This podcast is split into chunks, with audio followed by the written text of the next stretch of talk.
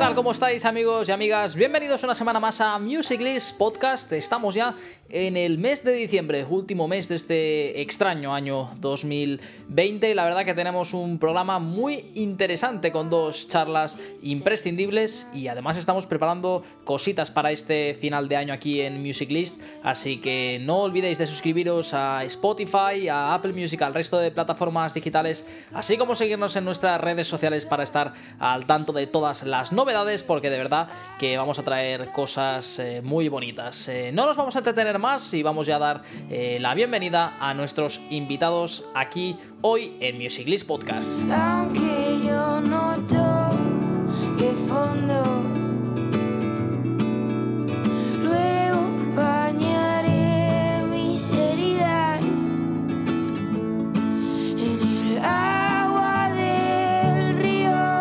Pues ya tenemos con nosotros a nuestra invitada de esta nueva entrega de Music List Podcast. Ella es una jovencísima artista que tras mucho trabajo y mucho sacrificio ha publicado recientemente su primer EP, un ejemplo sin lugar a dudas para muchísima gente. Y ya nos escucha Eva MacBell. Eh, Eva, ¿qué tal? ¿Cómo estás? ¿Por dónde te pillamos? Hola. Hola, buenas, ¿cómo estás? Pues mira, ahora mismo estoy en Madrid. Y nada, llegué hace muy poquito porque estaba este fin de semana en Zaragoza. bueno, eh, ¿trabajando en cositas? eh, un- ¿Unos días más tranquila o, o cómo estás ahora? Pues esto, en la última semana ha sido un poco locura de trabajar en un montón de cosas, pero me voy a tomar los- el principio de esta semana un poquito más relajado. Bien hecho, bien hecho. Es importante esa, esa gestión. Eh, bueno, cuéntame porque recientemente has publicado tu primer EP, Some King of Portrait. Eh, muy contenta, ¿no? La verdad es que sí, estoy muy contenta porque hemos estado dos años grabándolo y ha sido un proceso largo para cinco canciones, pero entre la pandemia, que a mí me quitaron las anginas, eh, se alargó a dos años y estoy muy contenta que ya la gente lo pueda escuchar por fin, que haya salido de- del estudio y que la gente lo esté tratando con tanto cariño.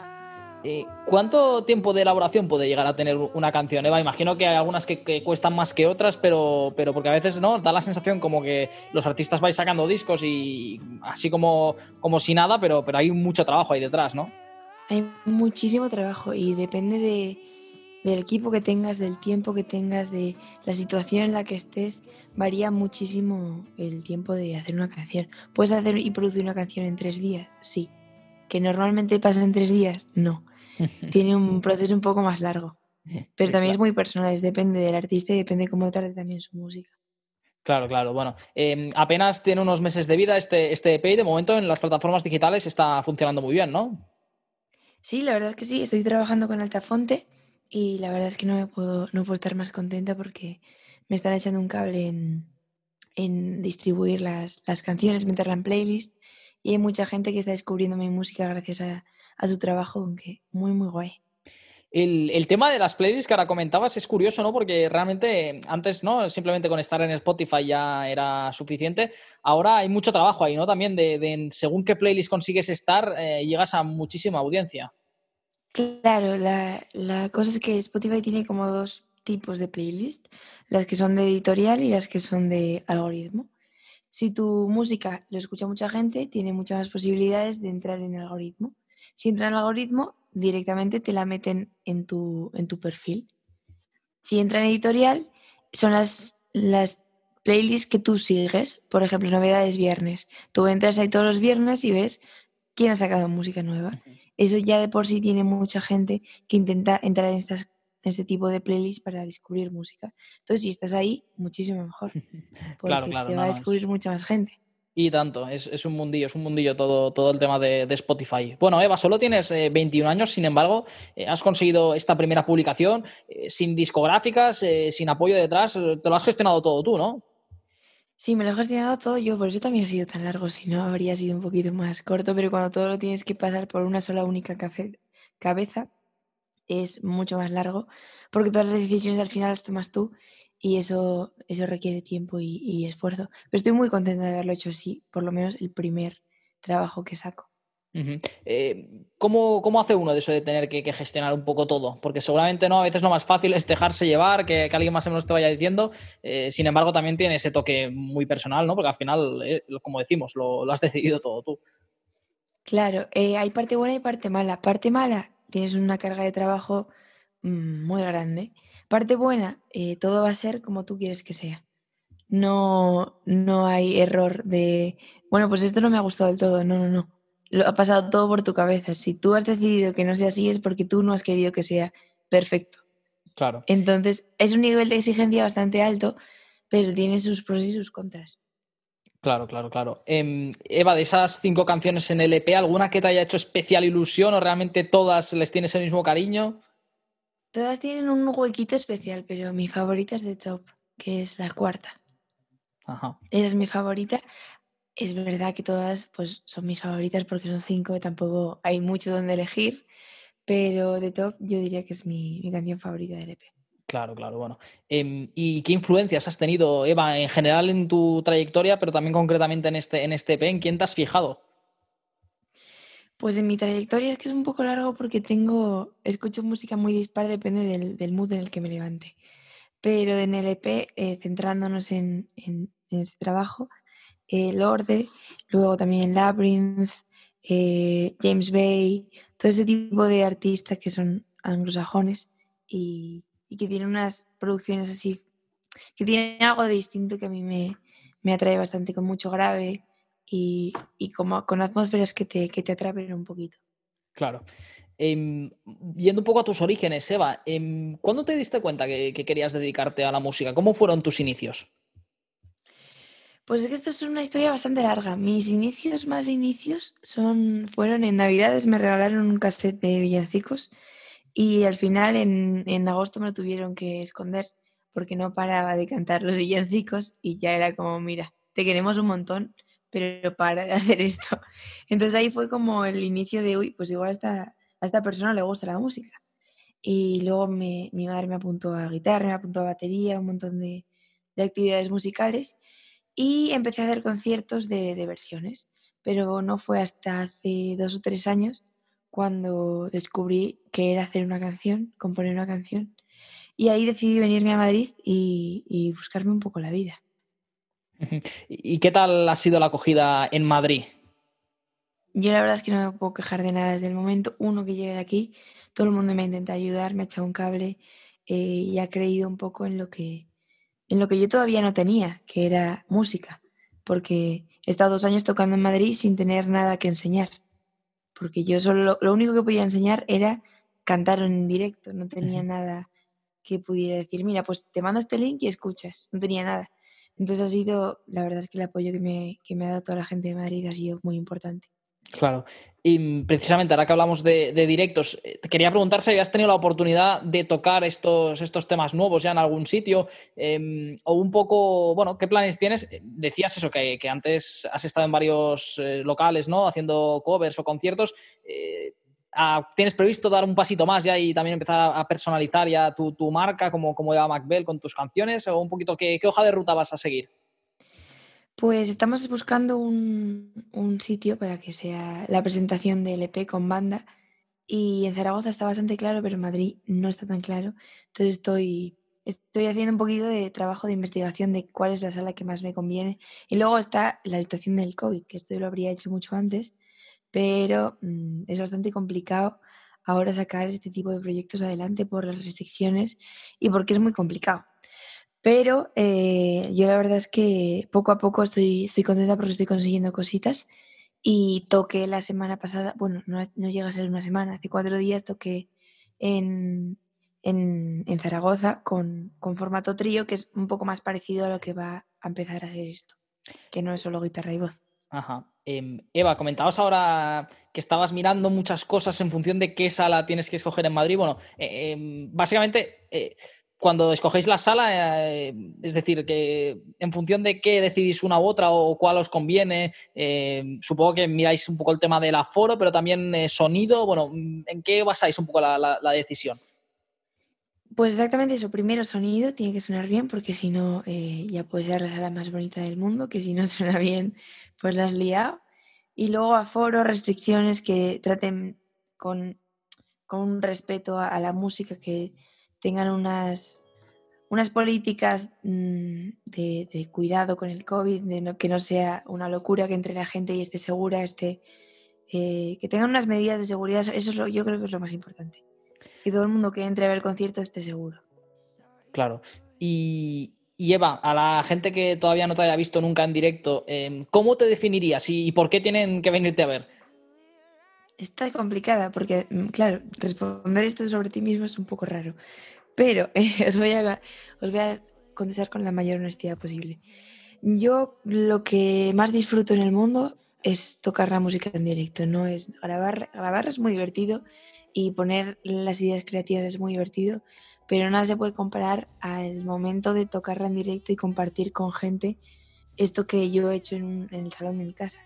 Entonces simplemente es la energía que, que intento transmitir cuando estoy tocando. Creo que es lo más mm, destacado de, de lo que hago en realidad. Bueno, bueno, bueno. Em, y Eva, ya no- no- nos has dicho que en Madrid todavía estás pensando, pero para la gente que nos escuche de tu tierra en Zaragoza, ¿nos puedes adelantar ya en qué sala será o, o todavía no? No puedo adelantar en qué salas puedo decir que será en marzo, En marzo, en marzo. Bueno, pero pues hasta que no me den el ok de, definitivo de vale, sí, no puedo decir que es todavía. Bueno, bueno, ahí mantendremos un poco el misterio, pero, pero bueno, es bueno saber que, que en marzo, si, si la pandemia nos permite, pues podrás estrenar ese, ese nuevo EP que acabas de publicar, Some King of Portrait. Eh, Eva MacBell, ha sido un placer charlar contigo eh, y nada, muchísima suerte, muchos éxitos y estamos aquí en contacto. Lo mismo digo, muchísimas gracias, un abrazo enorme. Muchas gracias, Eva.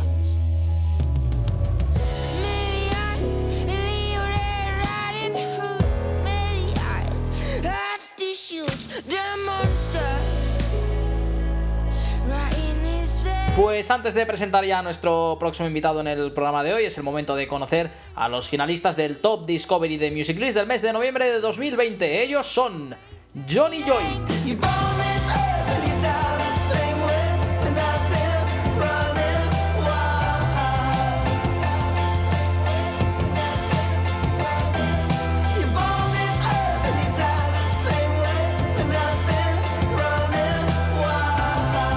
Ede. Yo no sé estar tranquila.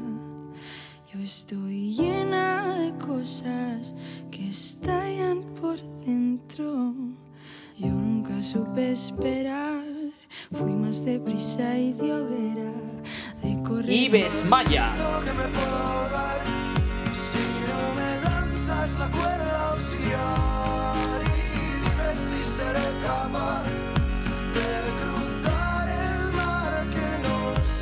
sé pues estos son los artistas finalistas del Top Discovery del mes de noviembre de Music List. He visto nada similar. Curas con tu sangre mi vacío existencial. Vienes a sacarme. Pues seguimos en Music List Podcast y ahora vamos a cruzar el charco y nos vamos hasta México. Ahí nos espera el director de VR Music Group, Vico Rubin. Vico, ¿qué tal? ¿Cómo estás? Hola, ¿cómo están? Muchísimo gusto, un placer estar aquí en esta entrevista, hermano. Cuéntanos, ¿qué, qué estás ahí por México trabajando? Mira, fíjate que somos una, una casa discográfica que se llama VR Music Group. Eh, llevamos ya cuatro años fundada eh, eh, como empresa. Yo, yo mucho tiempo trabajé para la empresa Televisa. este, casi estuve casado muchos años con reality shows como Operación Triunfo, Código Fama y muchísimos artistas que, que este, de talla internacional y nacional aquí con mucho éxito, eh, desde la preparación como AIR, como productor. Y, y, este, y hace cuatro años decidí emprender esta, esta, esta cuestión con muchos amigos de la industria que trabajaron en Sony, en Warner, en Ajá. Universal. Me los jalé para, para montar BR Music Group y llevamos cuatro años ya trabajando, sacando talento nuevo. Eh, Vico, eh, ¿en qué momento decides lanzarte a, esta odisea? Porque realmente debías estar, eh, bueno, mm, cómodo en, en tu posición con, con todos los programas y con todo lo que, lo que hacías. ¿Qué es lo que te hace cambiar el chip y decir, quiero montar mi, mi propio negocio? Mira, soy, soy un, un hombre de muchos retos. Eh, eh, eh, cuando estuve en los programas y todo eso, estando mucho más joven, yo empecé a los 23 años como, este, como brazo derecho de Pedro Torres en, en estos programas tan importantes. Pedro Torres aquí es un gran productor este, mexicano y, eh, yo tomé la decisión de, este, de, separarme de todo eso porque me gustan esos retos desde abajo, ¿me entiendes? Entonces llega un momento en el que de verdad trabajé con muchos artistas que de repente mm, las discográficas antes tenían como un poderío impresionante y fulminaban muy fuerte. Entonces tú como personal manager o como manager realmente te iban abriendo mucho la puerta y ibas eh, definiendo ciertas cosas. Hoy en día la verdad es que está muchísimo más complicado este, hoy, eh, pues el independiente es muchísimo más fuerte, ¿no? Este, y nosotros lo que tomamos la decisión es de poner toda nuestra infraestructura eh, de conocimientos, de estrategias. Se ha transformado desde que yo empecé en todo esto, se ha transformado la industria eh, de, poder vender discos en las tiendas a, que todo sea digital, a que hoy podamos tener entrevistas de esta forma este, y, antes era como muchísimo más complicado y este, poder llegar a otras partes del mundo. Entonces, a mí también me encanta todo lo que hace Music List porque nos da la oportunidad de que todo nuestro talento de acá lo puedan empezar a conocer en otras partes del mundo, ¿no? De una forma muchísimo más fácil que antes era imposible, o muy difícil de hacer, ¿no? Claro, claro. Eh, Vico, enseguida voy a seguir con todo lo que tenía programado y las preguntas eh, sobre VR Music Group, pero bueno, me ha parecido ahora muy interesante que tú has estado de primera mano trabajando en los, en los realities eh, musicales. Eh, ¿Cómo es realmente un, reality musical? Porque, claro, la gente en casa, el mundo de la televisión, igual a veces no es tanto como, como parece. Tú que has estado ahí en, en la boca del lobo, como decimos aquí en España, cuéntanos un poco esa experiencia, cómo, cómo son los artistas, cómo son los procesos de casting. ¿Realmente los mejores son los que acaban llegando o, cómo funciona? Mira, fíjate que yo estuve en toda esa parte, estuve desde jurado, desde los castings, produciendo, escogiendo temas a cada chavo, este, desde Operación Triunfo 1 aquí, y bueno, muchos artistas que, hoy en día han, salido de todo eso, este, en la academia también, mi familia, pues nos dedicamos este, de toda la vida a, la música, y, la verdad es que eh, eh, desde el 2002 o 2001 empezó toda esta onda, desde Big Brother y todo lo que era reality show, ¿no? Entonces, creo que fue un fenómeno impresionante, fue una moda muy, muy, muy fuerte que hasta la fecha sigue arrojando resultados. Hoy en día te puedo decir que, que, no, no, es que no crean el reality show, pero creo que el artista hay otras nuevas formas de poderse dar a conocer y de poder. Haz de cuenta, algo que me ha pasado mucho es que en las últimas Voz México que han sucedido, eh, no pasa absolutamente nada, ¿no? O sea, con los artistas, o sea, salen, eh, se hacen muy famosos los cuatro artistas que están de jurado, pero realmente no hay un apoyo hacia el talento verdadero, ¿no? O sea, no sale, eh, ya hoy no dan ni premio, no les dan ni una rola, ni un disco, la verdad, ¿no? Entonces, a mí en mis tiempos todavía se les hacía un disco a los chavos, se les daba un posicionamiento y de ahí salieron grandes, grandes talentos mexicanos que, que se han internacionalizado como Yuridia, como este, como Carlos Rivera, como Darina, como el mismo Bisbal en, España, ¿no? O sea, que les dieron un boom. Hoy en día ya, la verdad, la voz eh, y todo lo que sea reality show aquí en México, la verdad, y, y mi mayor opinión es no creo en esos proyectos. Es más, apenas me hablaron para meter gente este, que pudiéramos hacer un casting interno de, la empresa y todo y mandarlos,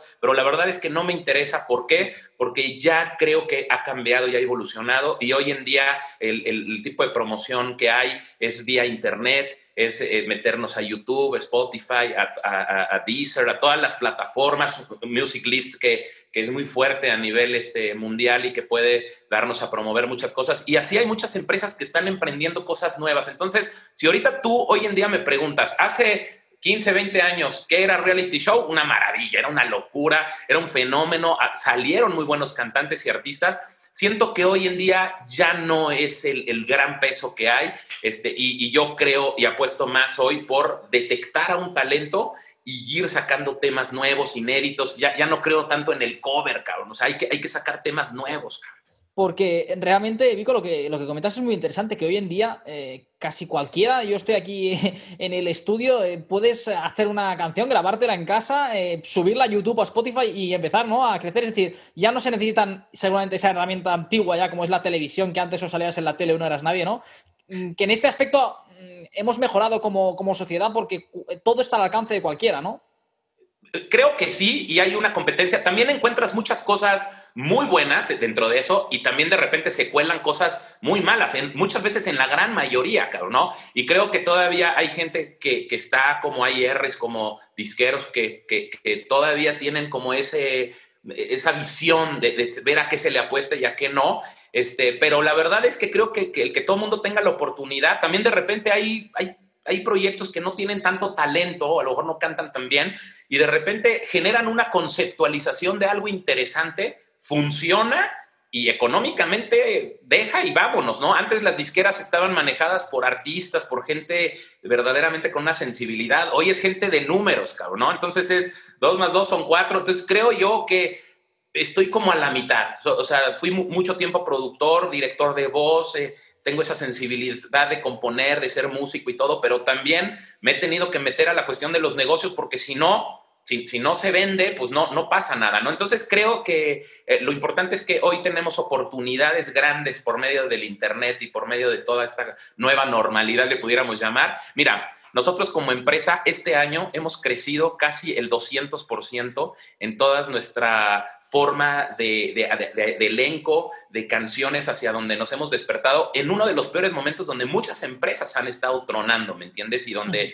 eh, este, pues no nos alegra en lo más mínimo, al contrario, es una tristeza que esté sucediendo todo esto, pero gracias a Dios hemos tenido esta fortuna en donde todo lo que es Internet, todo lo que es medios, todo lo que es digitales, streaming, todo eso se nos ha ido para arriba, ¿no? Entonces a nosotros nos coloca en una posición increíble de desarrollo y, este, ahorita estaba, me, decían ahorita en una junta, oye, este, vamos a, ¿cuándo salimos de vacaciones? Le digo, no, aquí no sale, trabajamos diciembre, enero, febrero, creo que no es momento de, descansar ahorita, si, si se puede con todos los cuidados y en casa y todo, pero se puede hacer este tipo de, cosas y se puede seguir trabajando. Está claro, está claro que al final, eh, bueno, la pandemia ha, generado una gran crisis, pero a la vez eh, también oportunidades para, otros. Volviendo muy cañón, muy cañón. Sí, volviendo un poco a VR Music Group, eh, Vico, que, yo me voy por las ramas a veces cuando, cuando veo perfiles tan, tan interesantes como, como el tuyo. Eh, vosotros eh, realmente ayudáis a los músicos a, convertirse en artistas más completos, ¿no? Así es, nosotros somos una empresa en donde tenemos una parte académica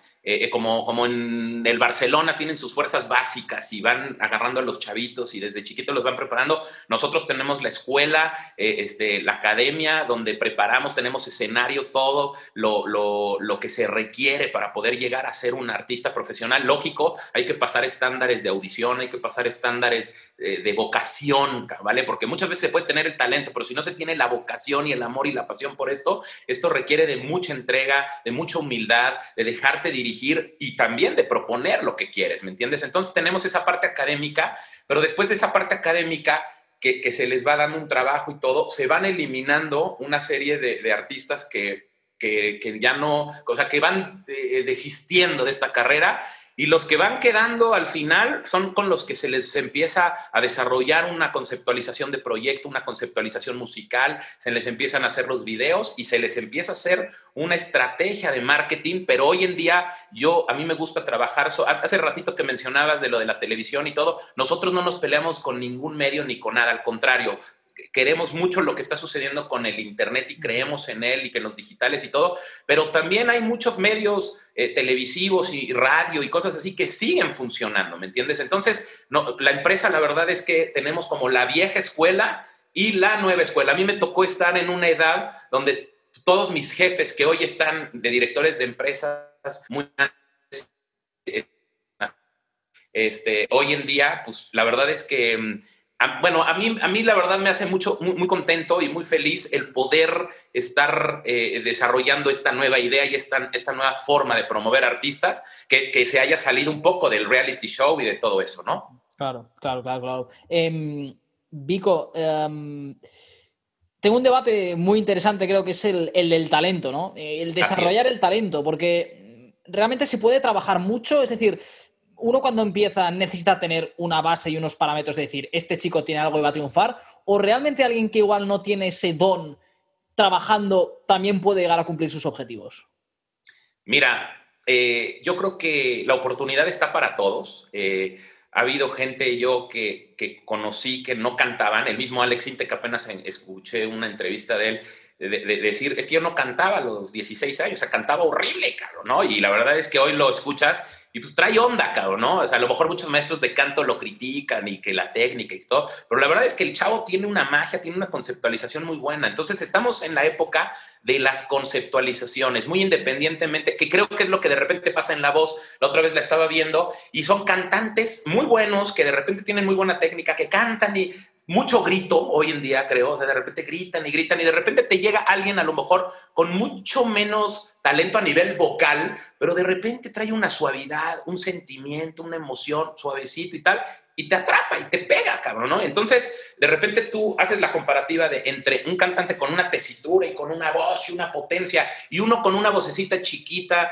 una tesitura pequeña, pero que trae una conceptualización que atrapa a la gente, que a lo mejor hay muchas personas que no quieren que griten, que, quieren escuchar cantar, como, como antes también había grandes cantantes, ¿no? Entonces, creo que también son modas, son cosas que hay que ir evolucionando. La verdad es que la, la idea de nosotros es presentar proyectos nuevos que no existan, que no hayan. Eh, lógico, eh, imagínate cuánta, cuánta, estamos en la época de las fusiones para mí, ¿no? Donde hoy podemos mezclar rítmicas con, hoy hay trap con reggaetón, con pop, reggaetón, con sky, no sé qué. Entonces, hay una gran variedad infinita de poder hacer cosas y nosotros creo que lo más importante para mí se llama estilo. Eh, si nosotros encontramos a alguien que de repente te pueda llegar a dar algo único y diferente que no hayas escuchado nunca más, ese es por el que hay que apostar. Creo que ese es el que, muy independientemente de que a lo mejor sea algo raro, de repente hay voces muy nasales, hay voces muy eh, pitudas, muy, pero si tienen ese sellito,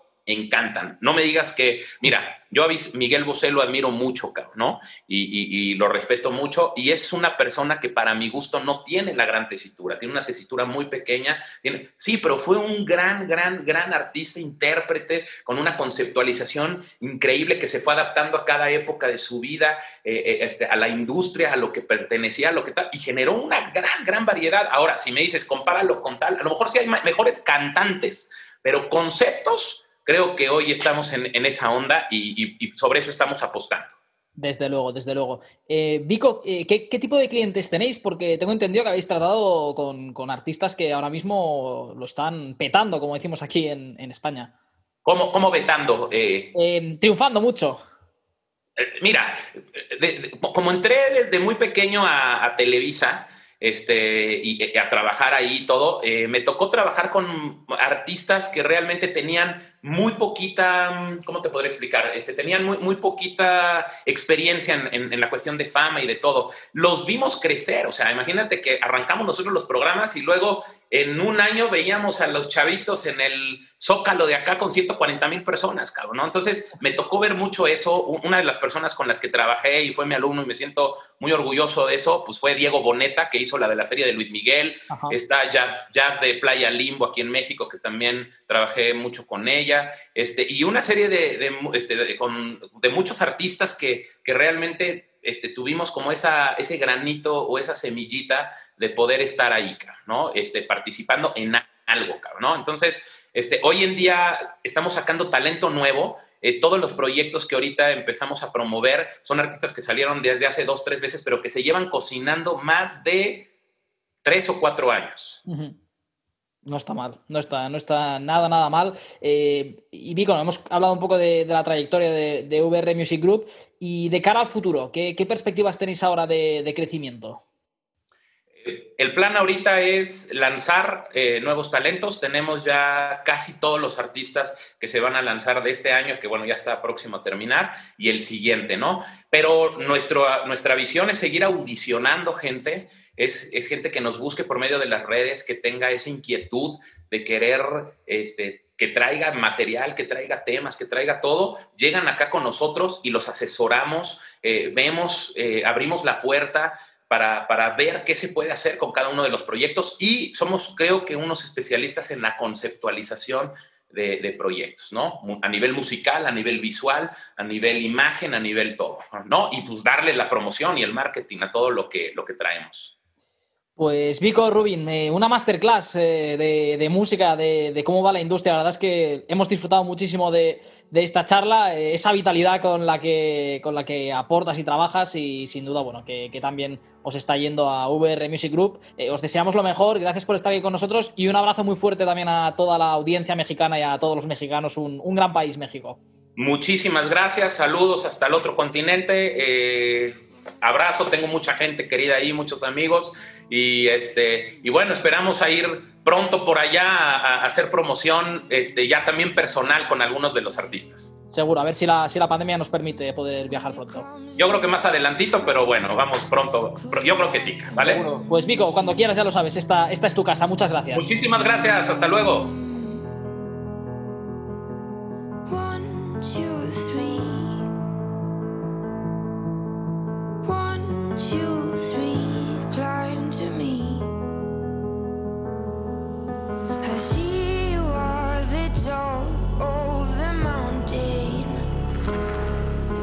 Pues hasta aquí una nueva entrega de Music List Podcast. Esperamos que lo hayáis disfrutado y como siempre os recordamos que nos podéis seguir a través de las redes sociales y de nuestra página web para estar a la última de todas las novedades musicales y muy prontito volveremos con mucho más Music List Podcast. Hasta entonces, como siempre, ya lo sabéis, un saludo de Bruno Ballester.